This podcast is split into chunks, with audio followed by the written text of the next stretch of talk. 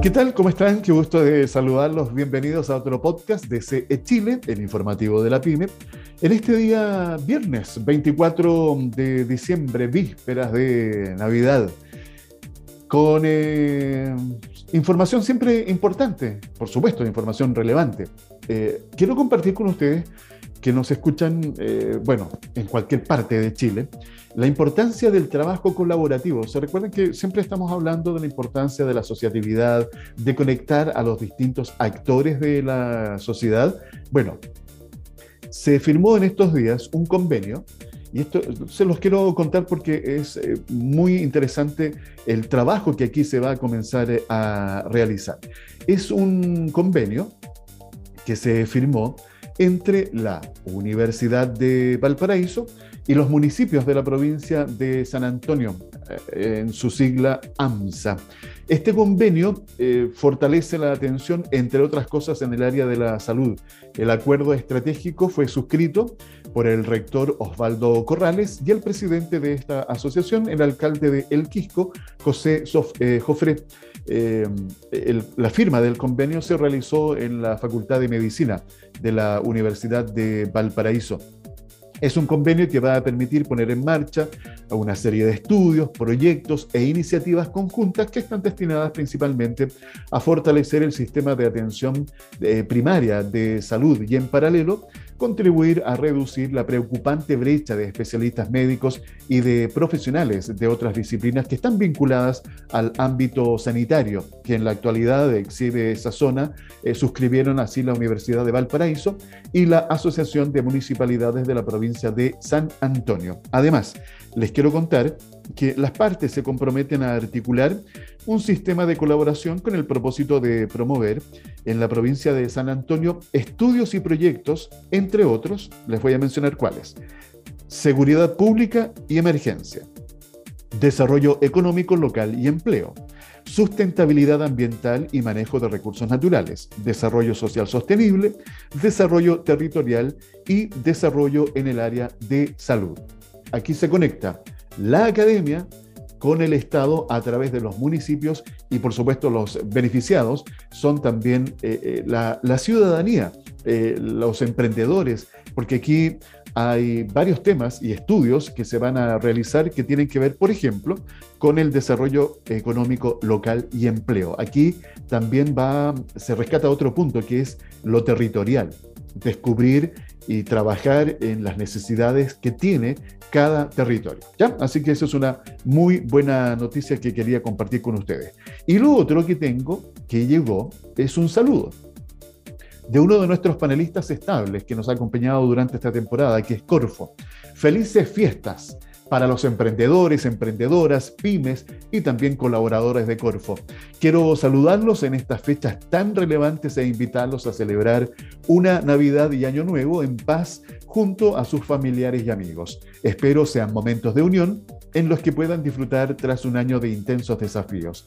Despedimos el año de manera optimistas porque hemos visto cómo algunas empresas apoyadas por la corporación ya han cruzado las fronteras exitosamente y muchas otras comienzan a crecer y a generar nuevos empleos. Seguiremos comprometidos con todos ustedes porque creemos firmemente en que la cultura del emprendimiento y la innovación nivela la cancha, empuja la reactivación sostenible y permite que el desarrollo productivo llegue a todos los rincones del país. Muy feliz Navidad. Son los deseos de Pablo Terrazas vicepresidente ejecutivo de Corfo, que nos ha hecho llegar este saludo. Y lo quería obviamente compartir con todos ustedes. Bueno, así comenzamos este podcast de hoy, recordándoles que está el WhatsApp para que ustedes también se puedan comunicar con nosotros a través del más 569 52 33 10 31. Conexión Empresarial está orientado a la economía, emprendimiento, las finanzas y negocios, colocando cada día temas de interés al alcance de todos. Hoy día tenemos un, eh, un comentario económico en vísperas de Navidad, sí, porque hoy viernes 24 de diciembre, los más pequeños sobre todo, y los que tenemos el niño aún en nuestro interior, estamos esperando juntarnos, celebrar, compartir, abrir los regalos, ¿por qué no? que es parte de la tradición. Pero por supuesto, hay que conversar, hay que analizar lo que ha estado sucediendo estos últimos días acá en nuestro país especialmente. Y para eso voy a saludar a nuestro buen amigo Cristian Echeverría. Él es, recuerden, director del Centro de Estudios en Economía y Negocios de la Universidad del Desarrollo. Cristian, como siempre, un gusto en saludarte. Muy bienvenido acá a CE Chile, el informativo de la PYME. ¿Cómo estás? Hola, ¿qué tal, Alfredo? Muy bien, muchas gracias por la invitación nuevamente. Feliz de estar acá. Eh, aquí, la verdad, eh, con harto para compartir, eh, Cristian, me imagino que también tú ahí con los preparativos para lo que va a ser esta Nochebuena, que esperemos, por supuesto, por lo menos sea tranquila después de tanta locura que hemos vivido estos últimos días hoy. Sí, ha sido la verdad bien loco. oye, a, propósito de, de esto, el comportamiento de la economía, bueno, estaba por ahí viendo uno de los titulares, es, a esta altura, hoy día, 24 de diciembre, según eh, informes preliminares, las ventas en el comercio, mes de diciembre, se habrían incrementado en más de un 20%. ¿ah? Eh, y eso, bueno, creo que lo conectamos con lo que hemos conversado anteriormente, Cristian, eh, que va a ser, me parece, el último hito que se pueda marcar este año con este exceso de liquidez que hemos tenido por los distintos motivos que hemos conversado. Así que... Efectivamente, es un momento que no se va a repetir, no lo vamos a ver en mucho tiempo más. Se termina el veranito de San Juan. ¿eh? Sí, sí. Y eso, yo te digo, bueno, lo hemos hablado también, ¿eh? ¿eh? la proyección para el próximo año. Y si esto lo conectamos con lo que ya se terminó la incertidumbre, sabemos ya, tenemos un nuevo presidente electo, Gabriel Boric Font, y aquí también hay un análisis que realizar. Partamos con esto que a, la prensa le encanta, que es los récords. Presidente más joven eh, de Chile, eh, logró revertir situaciones de votaciones en distintas regiones y comunas del país en donde en la primera vuelta había perdido, eh, salió mucha más gente a votar. Eso en todo caso es positivo, que más gente se haya movilizado. Entonces hay, hay, varias cosas que se están conversando, pero para mí lo más eh, una de las cosas más importantes tiene que ver con el impacto que va a tener anuncios que tiene que hacer. Por ejemplo, se está esperando gabinete, especialmente quién será el ministro de Hacienda. Eh, ¿Qué mirada nos puedes compartir, eh, Cristian, respecto a toda esta vorágine de situaciones que se están ya conversando en torno a la figura de, de este presidente electo? Bueno, creo que Claro, justo antes de las elecciones llegó a un nivel, por ejemplo, variables de medición de riesgo, ¿cierto? De percepción de riesgo eh, económico, como por ejemplo el tipo de cambio, que creo que es una variable clave, ¿cierto? Y, luego de las elecciones, eh, porque está en promedio una visión de que estaba tan empatado entre Boric y Cast que no se sabía cuál, pero cuando salió ya validado que era un gobierno de izquierda, eh, el tipo de cambio el lunes vimos lo que pasó, me llegó a 870 casi y tanto, ¿cierto?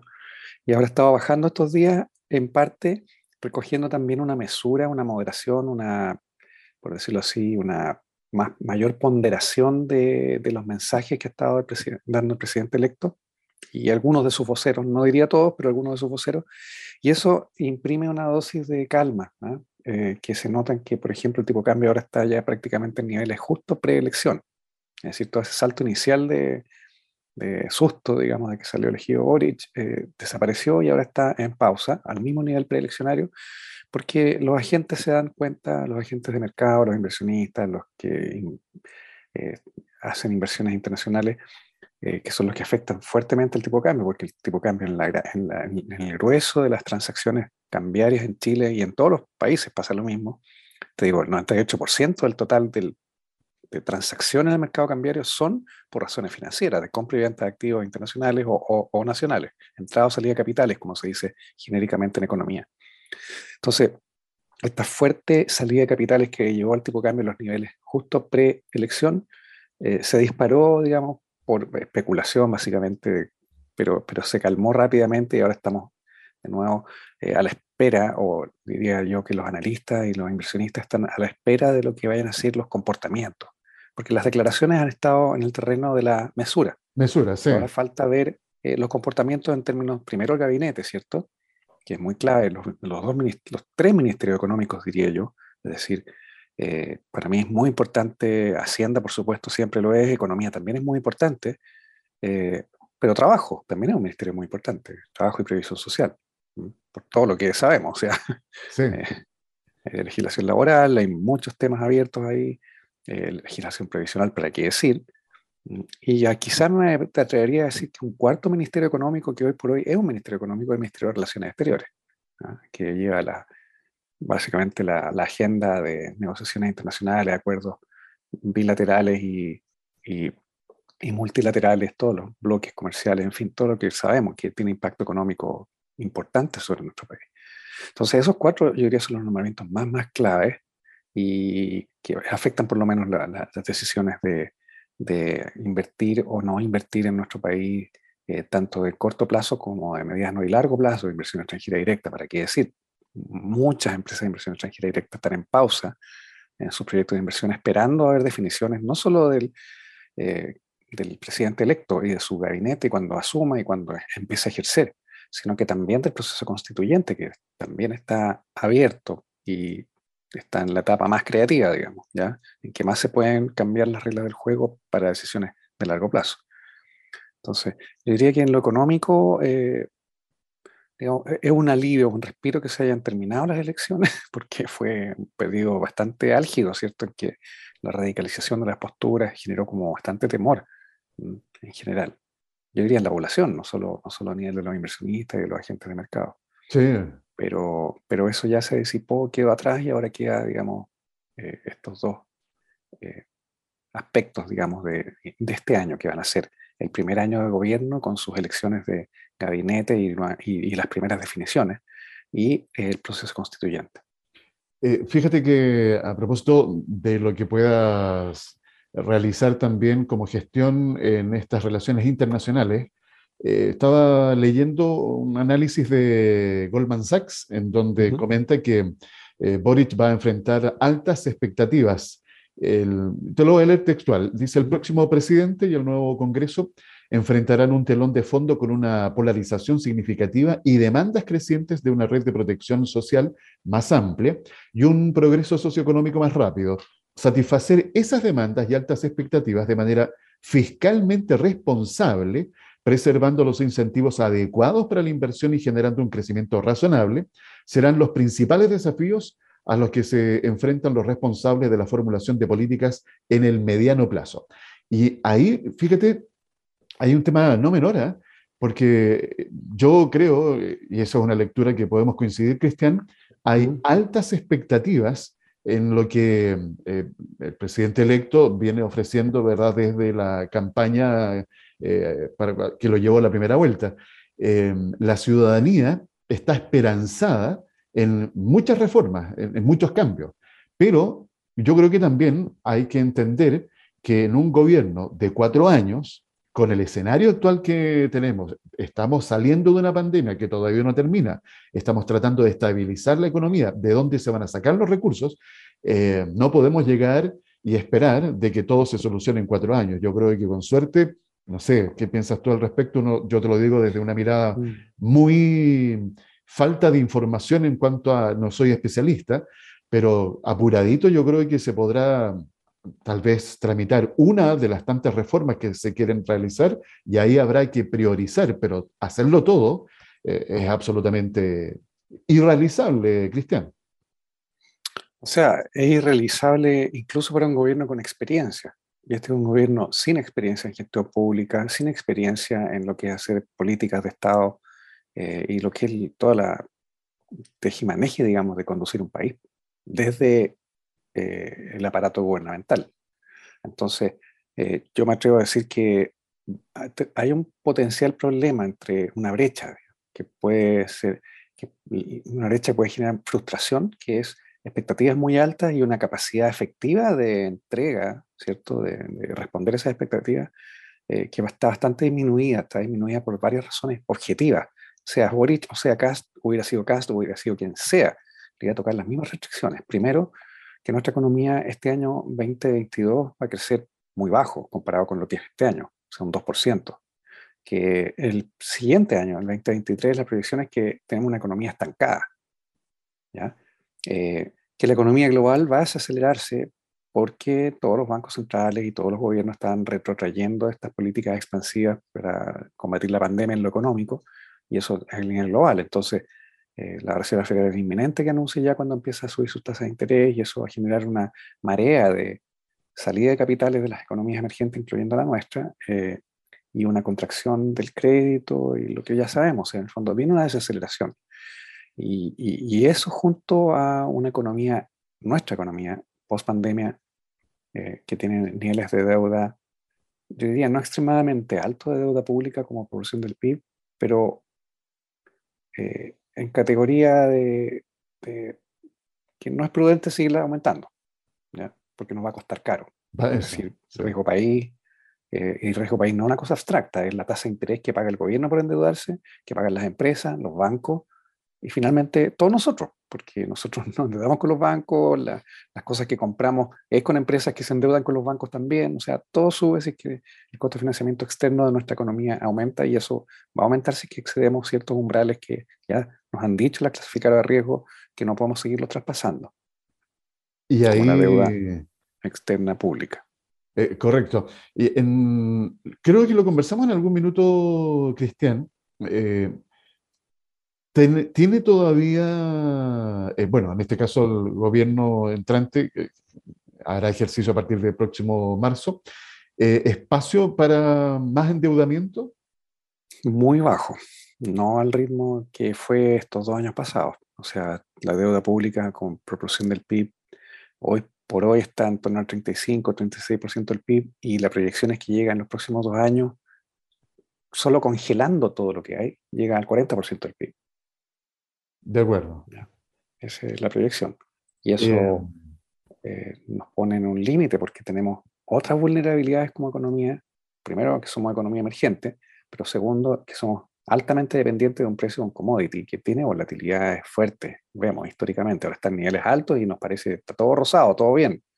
Pero sabemos que venga una desaceleración global, el precio del cobre va a caer, y va a caer, puede caer bastante como lo vimos. Piensa que hace poquitos años atrás, tres, cuatro años atrás, está un dólar ochenta. Exacto. o sea, no los cuatro dólares cuarenta que tenemos ahora.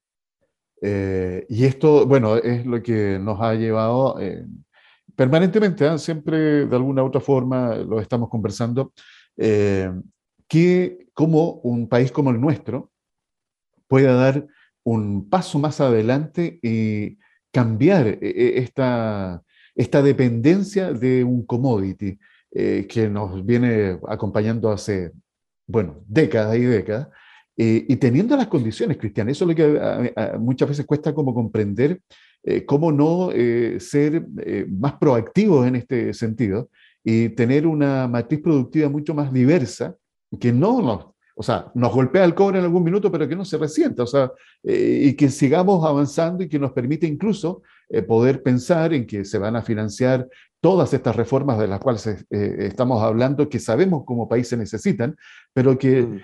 no podemos estar con este estrés permanente al que nos vemos expuestos. O sea, hoy día se analizan los costos de las reformas que se quieren implementar y son altísimas. Entonces, ¿de dónde se van a sacar esos, esos recursos? Eh, aquí no hay una varita mágica. Entonces, eh, no es un escenario tan simple, ¿eh? tiene su, complejidad, Cristian. Es complejo porque en el fondo el crecimiento económico finalmente es lo que te da el techo de las posibilidades para las condiciones de vida de los habitantes y para las posibilidades de redistribución. Y ese techo ha estado bajando estos años. Y más aún el PIB potencial se ve que va a estar muy bajo probablemente en promedio bajo el 2% apenas en el periodo presidencial de, Gabriel Boric. Entonces, eh, eso pone un límite objetivo, a menos de que haya, claro, un cambio importante en esas perspectivas de PIB potencial y PIB tendencial.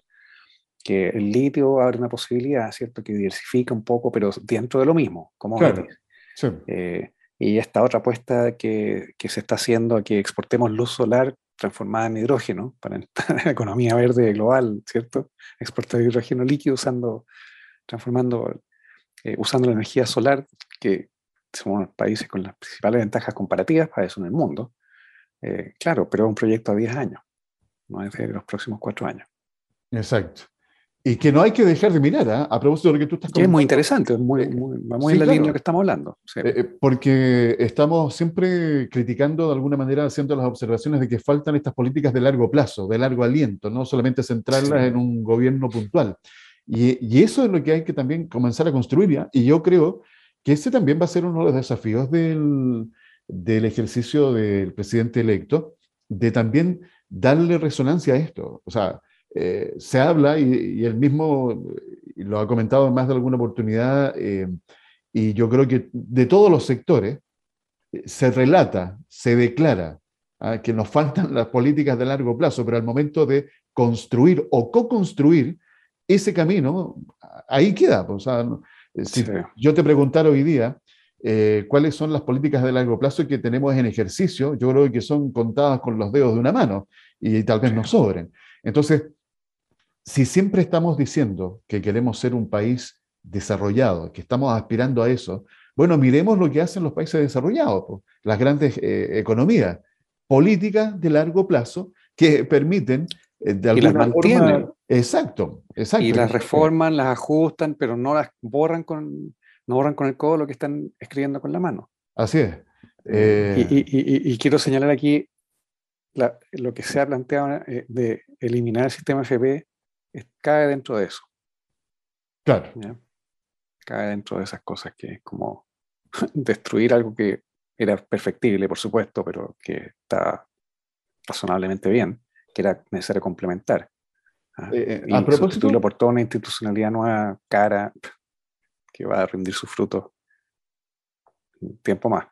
Eh, a, ver, detengámonos un minuto en, ese, en este aspecto, Cristian. ¿Cómo ves tú esto del anuncio que ya declaró eh, el presidente electo en relación con el sistema de las AFP? Explícanos un poco, eh, tal vez en, fácil, para que también quienes nos están escuchando puedan comprender qué es lo que se nos viene. Bueno, la propuesta es que todas las nuevas cotizaciones a partir del momento en que se apruebe una reforma van a ir a un fondo estatal, eh, en que las personas no, van a perder la propiedad de su, cotización, eh, pero adquieren eh, un, en el fondo el sistema les entrega un derecho adquirido eh, a una pensión de un cierto monto calculable en base a sus ingresos. Y, y, eso en el fondo es volver a sistemas de reparto, que de lo cual están todos, todos los países del mundo tratando de salir. Ahí, permíteme... Por, el envejecimiento de la población no cuadran.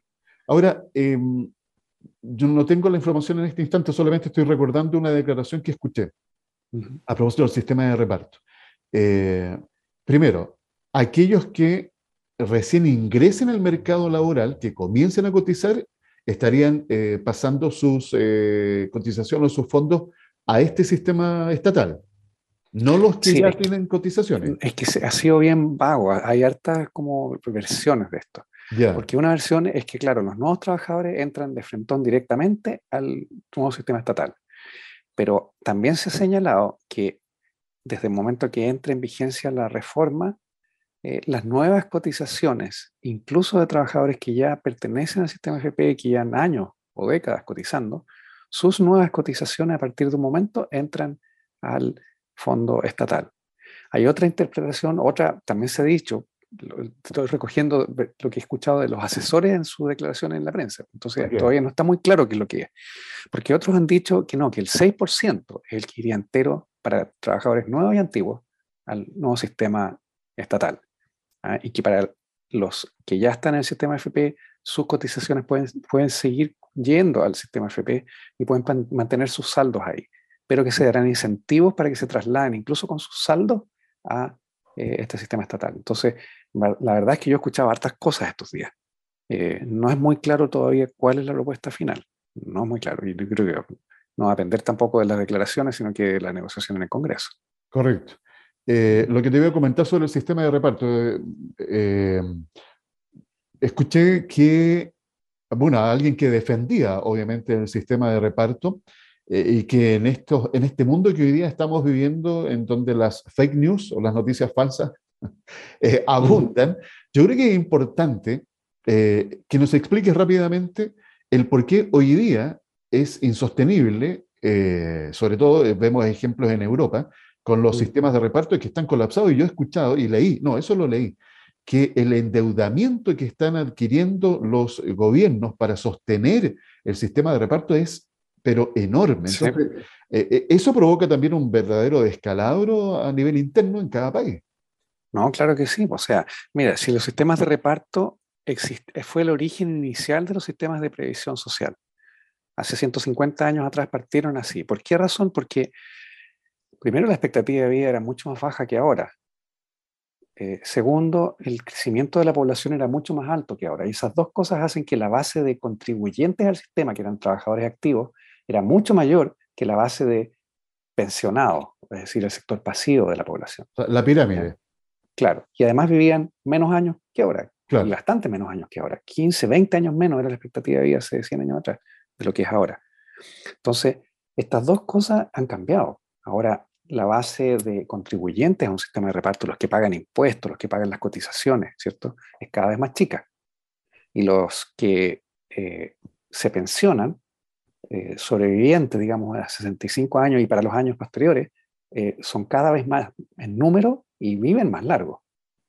De hecho, ahora tú ves que las tablas de mortalidad llegan hasta los 110 o 115 años en Chile. Sí. Es insólito, pero hay personas, sabemos, hay 4.000 personas en Chile que tienen más de 100 o 110 años, creo, eh, y reciben una pensión. Claro. Que, que, claro, entonces, eh, eso es el, eh, es el problema de los sistemas de reparto, que en el mundo moderno no funcionan porque fueron concebidos para otro esquema poblacional. De acuerdo. ¿Y quién llena la brecha? los estados, los gobiernos, finalmente a través de impuestos o endeudamiento, que es postergar el problema para el futuro. Y esa es la parte de la explicación de por qué las economías avanzadas que tienen sistema de reparto, Estados Unidos, Francia, Alemania, tienen todas razones de deuda pública del Producto Interno Bruto de cercano al 100% o más del 100%. Eh, yo creo que aquí la invitación sería a quienes nos están escuchando que vayan investigando, estudiando adquiriendo información sobre lo que estamos conversando. Eh, ustedes mismos eh, busquen literatura de lo que está sucediendo con los sistemas de reparto y por qué en Chile, oye, veamos lo que está pasando, ¿verdad? Con las curvas, justamente lo que tú estás eh, recién comentando. la cantidad de jubilados ha ido en aumento año tras año. tenemos un grave problema con el trabajo asalariado. Hay mucho trabajo informal en nuestro país. Entonces, son eh, variables que de alguna u otra manera hay que hacerse cargo y tiene que, uno tiene que entender que forman parte de esta ecuación sobre la cual estamos conversando para pensar en el futuro si va a ser o no factible el tener acceso a, estas, a esta pensión eh, a través de este sistema que está proponiendo el presidente electo. Son temas... quiero señalar, Alfredo, una cosa que eh, el riesgo mayor de los sistemas de reparto es que están sujetos a riesgo político el gobierno de turno que evalúe cuando toque, en algún momento va a tocar, que algún gobierno va a tener otras prioridades y va a decir, bueno, esta, este año no vamos a reajustar las pensiones. O las vamos a incluso reducir. Se ha hecho en el pasado, en Chile y en otros lados. Y es lo que está a puertas de ocurrir en países de Europa ahora. Ah, van a tener que hacer ajustes a la baja a las pensiones porque no pueden seguirlas pagando ni pueden seguirse endeudando. Entonces, eh, es otra naturaleza de riesgo, pero es expropiatorio, es súper fuerte. es, distinto al riesgo de cuando cae el fondo E un poco y después se recupera, como lo que nos pasó este año. Estamos hablando de otra cosa, mucho más fuerte que, los riesgos financieros. Tema para conversar y analizar en la cena de Navidad. Sí. Ay, no, por favor. no, se fue una broma, ¿no? ¿Ah? Eh, Cristian, ya, Vamos a dejar hasta acá la conversación. Creo que a pesar de lo duro que puede ser este tema que acabamos de relatar con Cristian, eh, es parte de nuestra realidad y que hay que enfrentarla y tenemos que de alguna manera saber lo que se nos viene y también de alguna forma, ¿por qué no?, incentivar el ahorro personal en cada uno que vaya viendo en la medida que pueda, obviamente, tratar de tener algún otro eh, colchoncito, eh, porque de verdad se nos vienen tiempos difíciles, Cristian. Ya. ¿Algo más que quieras agregar al momento de despedirnos? No, nada más que, eh, a ver si, yo espero que este año, junto con los desafíos, también vienen oportunidades, como siempre, que hay que balancear las dos cosas, no es, no es todo negro, o sea, Exacto. vamos a ver que probablemente la inflación va a caer en este año, que ya nos tiene, ¿cierto? Está erosionando los ingresos, eh, y vamos a ver que ya el paso de la elección más la convención, espero que nos encuentre a finales de este año que viene ya en un escenario ya mucho más de menos incertidumbre. De todas maneras. Y seguiremos conversando. Bueno, nos queda una conversación más, que será el próximo viernes 31, despidiendo el año. Tal vez podríamos ir a hacer un recuento de los principales hechos del, ah, del año 2021, Cristian. ¿Te parece? Ya, perfecto, súper. Queda pendiente entonces. Un abrazo, que pases una buena noche, una buena Navidad junto a la familia y nos encontramos en siete días más. Ok, muchas gracias, Alfredo, que estés muy bien. Un abrazo. La conversación siempre interesante junto a nuestro buen amigo Cristian Echeverría Valenzuela, director del Centro de Estudios en Economía y Negocios de la Universidad del Desarrollo, con esta mirada del mundo económico, de lo que está sucediendo en Chile, pero también en el mundo. Lo escucharon aquí en C Chile, el informativo de la PyME. Conexión Empresarial promueve un estilo de economía solidaria, considerando a la persona como un elemento fundamental en todo proceso económico. Bien, eh, me tengo que despedir solamente me queda desearle a cada uno de ustedes, emprendedores, emprendedoras, dueñas y dueños de una micro, pequeña o mediana empresa, a nombre de todo el equipo de trabajo que forma parte de SIC Producciones, con Daniel Aranda López, Catherine Aranda, Lino Suárez y quien les habla, Alfredo Campuzano, una muy, pero muy feliz Navidad, que sea una noche espectacular, que coman rico, que compartan, que se abracen, yo sé que hay que mantener distancia física, sí, es cierto, pero estamos con la familia. Son momentos en donde los lazos hay que estrecharlos aún más, compartir el amor, el cariño, recordar lo que significa también esta, esta fecha de esperanza, de motivación, eh, para que también pensemos y nos proyectemos para que el próximo año sea mucho mejor con el esfuerzo y aporte de cada uno de nosotros. Son los mejores deseos de éxito y de felicidad y de tranquilidad que les quiero compartir a través de este medio, de esta vitrina que tenemos con sede Chile, el informativo de la PyME, a través de estos podcasts que podemos compartir día a día y disfrutar junto a cada uno de ustedes. Un abrazo, nos encontramos en el próximo podcast de CE Chile, el informativo de la PyME. Conexión Empresarial es creado para optimizar las relaciones comerciales, impulsando la asociatividad, la comunicación y dando apoyo permanente a las empresas en su proceso de modernización y de incorporación tecnológica.